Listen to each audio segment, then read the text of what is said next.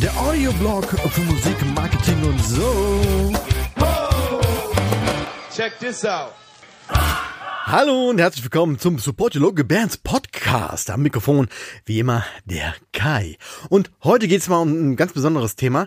Ähm, das ist ein bisschen verzwackt, vertrackt, aber ich fand das ganz spannend. Ähm, wie ihr vielleicht wisst, höre ich mir ja auch andere Podcasts an, lese ganz viele Bücher zum Thema ähm, ja, Marketing, Branding und äh, auch themenfremde Sachen. Also nicht nur alles, was sich um Musik dreht, sondern um allgemein, um, um, um Business, um Marketing. All das, was da halt irgendwie dazugehört, auch Persönlichkeitsentwicklung, Entfaltung und äh, all diesen ganzen Schisslerwängen. Und da bin ich letztens auf ein, ja, wie soll ich sagen, Personal Coach gestoßen und der hat was Interessantes gesagt. Er sagte nämlich, er wäre für das, was er tut, also diese Persönlichkeitsentwicklung, er wäre für das, was er tut, ähm, in der Branche zu einem Synonym geworden. Also als Beispiel die Peter Müller Methode oder so. Der echte Name ist natürlich jetzt, äh, habe ich längst wieder vergessen. Und von daher äh, habe ich mir jetzt den einfach mal ausgedacht. Und nein, er heißt wirklich nicht Peter Müller. Und bei aller Liebe zum gesunden Selbstvertrauen war mein erster Gedanke, dass es ja schon so ein bisschen überheblich rüberkommt. Und mein zweiter Gedanke war, dass das tatsächlich ganz schön überheblich rüberkommt, aber der Ansatz an sich ist gar nicht so schlecht. Werde zum Synonym für das, was du tust. Um da mal so ein bisschen weiter auszuholen, ähm, mal als Beispiel das Taschentuch. Jeder weiß, dass ein Taschentuch gemeint ist, wenn ich sage, gib mir mal ein Tempo. Ähm, selbst wenn das Taschentuch selber jetzt von einer anderen Marke ist. Ähm, oder gib mir mal ein Zewa, ist natürlich ein Synonym für Küchenpapier. Und ein dicker Filzmarker ist ein Edding, auch wenn der Hersteller, wie gesagt, ein ganz anderer ist. Lippenbalsam ist Labello und ja, wenn ich irgendwie so einen durchsichtigen Klebestreifen irgendwo drauf machen will, nehme ich natürlich, genau, Tesa. Die Liste ist lang und kann natürlich auch äh, erweitert werden, zum Beispiel auf irgendwelche Tätigkeiten. Wenn ich zum Beispiel Google dann klar suche ich auch was im Internet. Ähm, oder letztens sagte jemand zu mir, das musst du mal auf YouTube googeln. Ähm, in, in, dem Fall würde das sogar funktionieren, weil es die gleiche Firma ist. Aber irgendwie natürlich auch Quatsch. Aber zeigt ganz deutlich, dass dieser Begriff googeln mit ja, mit irgendeiner Art von Suche im Internet ganz eng verknüpft ist. Ähnlich ist es zum Beispiel mit Kerchern. Kercher ist ja eigentlich der Hersteller von solchen Geräten, so ein Dampfstrahler, Wasserstrahler, ich weiß gar nicht, wie die heißen. Wie heißen die denn? Äh, trotzdem sagt man, da musst du mal drüber kerchern, wenn du halt irgendwie auch mit einem anderen Hersteller, äh, mit so einem, wie heißt denn denn die Dampfdruck, Wasser, Düsgerät, ihr, ach, ihr wisst, was ich meine. Für den Musikbereich kann man das jetzt nicht eins zu eins adaptieren, sonst, ähm, ja, sonst würden die Genres eben nicht Rock, Punk, Metal heißen, sondern eben nach irgendwelchen typischen Bands benannt sein, wenn man jetzt diese Logik von eben eins zu eins übertragen will. Dennoch ist es so, dass eben diese typischen Bands das Genre wiederum nochmal definieren und ja, eigentlich nochmal so unterteilen. Denn wenn eine Band, ich sage jetzt mal Rock macht, dann ist das eben nur eine ganz grobe Richtung. Wenn ich mich aber auf eine Band beziehe und sage, das klingt jetzt wie, keine Ahnung, ACDC, dann weiß jeder, was gemeint ist. Also ist ACDC nicht zwingend das Synonym für Rock, aber eben ein ganz typischer und auch bekannter Indikator, auf den man sich dann beziehen kann. Ähnlich ist es beim Sound. Wenn ich Gitarristen zum Beispiel von einem äh, Brian May Sound erzähle oder Bassisten was von Jaco Pastorius, dann haben die sofort einen bestimmten Klang im Ohr. Ähm, noch typischer ist es natürlich bei der Stimme, Sänger, Sängerin, die dann auch unmusikalische Menschen eigentlich recht schnell erkennen und eben auch zuordnen können. Die große Frage ist natürlich, wie schafft man das? dass man so direkt zugeordnet wird, dass man an einer, einem bestimmten Genre zugeordnet wird oder vielleicht sogar als typische Band eines Genres ähm, im Kontext genannt wird. Der erste Teil der Antwort ist ganz klar Positionierung.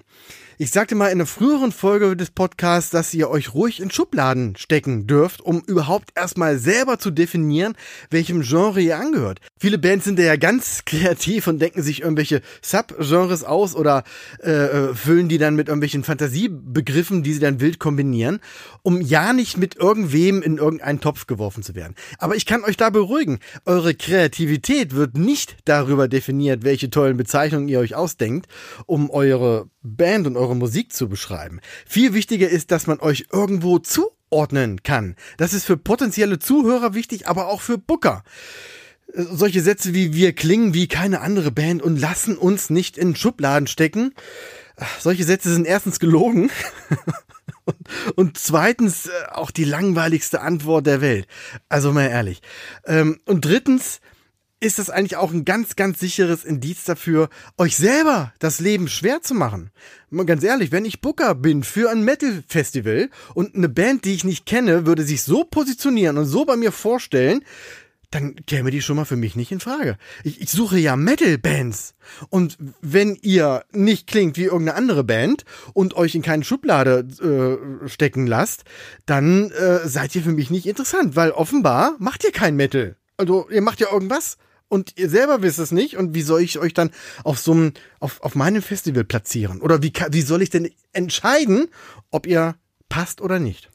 Aber wenn ihr halt nicht klingt wie irgendeine andere Band und euch in keine Schublade stecken lasst, also kein, keinem Genre angehört, dann, dann macht ihr auch kein Punk, kein Rock, keine, ihr macht ja auch keine Progressivmucke und ihr macht auch keinen Blues, ihr macht auch keinen Schlager, ihr, ihr macht eigentlich nichts an dem man sich irgendwie orientieren kann. Und das kann ein Stolperstein werden, weil ihr halt ja, erstmal nicht zugeordnet werden könnt, ihr könnt nicht definiert werden, aber ihr könnt natürlich auch nicht, um wieder zu unserer Folge zurückgekommen zu kommen, ihr könnt auch nicht typisch für ein Genre stehen.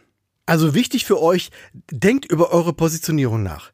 Wer seid ihr? Was macht ihr? Wie klingt ihr? Wie kann man euch definieren? In welcher Art seid ihr irgendwie greifbar?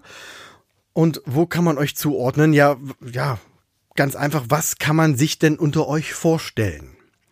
Von da aus ist der Übergang fließend in das Thema Image. Also Genau, für was steht ihr? Wie tretet ihr auf? Welches Bild vermittelt ihr nach draußen? Wer seid ihr eigentlich? Und was ist euer Warum? Wichtige Frage. Gibt's auch einen Podcast zu? Mir fällt nur gerade die Nummer nicht ein. Scrollt euch nochmal durch. Finde deinen Warum. Das sind wirklich Fragen, die sich Bands auch viel, viel zu selten stellen. Von daher mein Vorschlag, trefft euch auch mal ohne Instrumente oder plant solche Gespräche einfach fest in die Probe ein. Wenn ihr euch selber definieren könnt, dann können das auch andere und euch, ja, ich sag mal, erkennen als das, was ihr seid. Und als dritter Punkt wäre vielleicht noch der Sound. Also zumindest wäre es sinnvoll, mal drüber nachzudenken, ähm, so eine Art Audio-Branding mit einzubringen. Eben hatte ich ja schon den Sound von Brian May erwähnt. Santana hatte auch mal so einen, so einen ganz typischen Gitarrensound. Flea von den Chili Peppers, äh, ganz typischer Bass-Sound. Ähm, John Bonham natürlich von Led Zeppelin. Die Liste ist lang. Jimi Hendrix, die alte Granate. Äh, wenn also Sound und Spieltechnik und auch natürlich Stimme wiedererkennbar sind, besteht eine ganz große Chance, zu einem Synonym für ein bestimmtes Genre zu werden. Das kann ein einzelnes Merkmal sein oder auch der gesamte Bandsound oder auch die Art und Weise, wie eure Songs klingen, wie eure Kompositionen klingen. Also Positionierung, Image und der Sound. Das sind schon mal so die ersten drei Indizien, um die Wiedererkennung zu steigern und in einem bestimmten Genre als Synonym oder zumindest als ja, als typische Band wahrgenommen zu werden, die dann zitiert werden kann im Sinne von, Mensch, die klingen ja wie, wie, ähm, naja, wie ihr eben. Und im Grunde genommen gibt's ja kein größeres Kompliment, äh, als mit der Band so ein Standing zu haben und als Beispiel herangezogen zu werden, um irgendein Genre oder irgendein ein Subgenre zu beschreiben. Von daher, denkt doch zumindest mal drüber nach, ob das was für euch ist, ob ihr irgend, in irgendeine Richtung gehen könnt, also eure Positionierung optimieren, damit ihr ganz sauber positioniert seid, wie man so schön sagt, euer Image einfach mal zu hinterfragen, passt das zu der Positionierung und drückt ihr damit etwas ganz Besonderes aus? Und natürlich auch die Soundfrage. Das heißt, ähm, Habt ihr in der Band irgendein besonderes Merkmal, das man so ein bisschen hervorheben kann? Oder klingt ihr als Band schon ganz besonders, dass man quasi, wenn man das Radio anschaltet und man hört ein, zwei Sekunden von euch, würde man sofort erkennen, dass ihr das seid. Und das als Hausaufgabe für heute. Nehmt das doch einfach mal mit in die nächste Probe, beziehungsweise wir sind ja schon wieder im Lockdown. Nehmt das doch einfach mal mit in den nächsten Band-Zoom-Call und mal gucken, äh, wo ihr da landet. Ist, glaube ich, auch spannend, einfach mal solche Fragen zu stellen und auch zu, zu horchen, rauszufinden, wie jeder so denkt und was dann so als Feedback zurückkommt. Das sind wirklich ganz, ganz wichtige Gespräche. Führt die bitte. Okay, wenn ihr Fragen dazu habt, äh, scheut euch nicht, wie immer, äh, die zu stellen. Entweder per E-Mail an podcast.sylp.de oder als ähm, Direct Message über Instagram, Facebook. So kurz vor Weihnachten bin ich ein bisschen am Straucheln und schaffe es nicht immer sofort zu antworten, aber ich gebe mir wirklich, wirklich Mühe. Keine E-Mail, keine Nachricht geht irgendwie verloren. Ihr könnt auch gerne in die Facebook-Gruppe kommen und dort auf, ja, ich sag mal, ganz kurzen Dienstweg mit mir oder auch mit anderen Muckern ähm, eure Fragen äh, austauschen, eure Fragen stellen und natürlich auch eure Erfahrungen teilen. Das ist ja auch mal ganz, ganz wichtig. Ähm, nicht nur ja, dem zu lauschen, was ich so zu erzählen habe, sondern das natürlich auch in Verbindung mit euren Erfahrungen wieder zurückzuspielen. Wie ihr wisst, freue ich mich da immer drauf, mich mit euch zu connecten, auszutauschen. Äh, ja, macht es einfach mal. Bis dahin sage ich vielen Dank fürs Zuhören und bis bald. One, two, Weitere Infos findet ihr auf www.sylph.de. Check this out.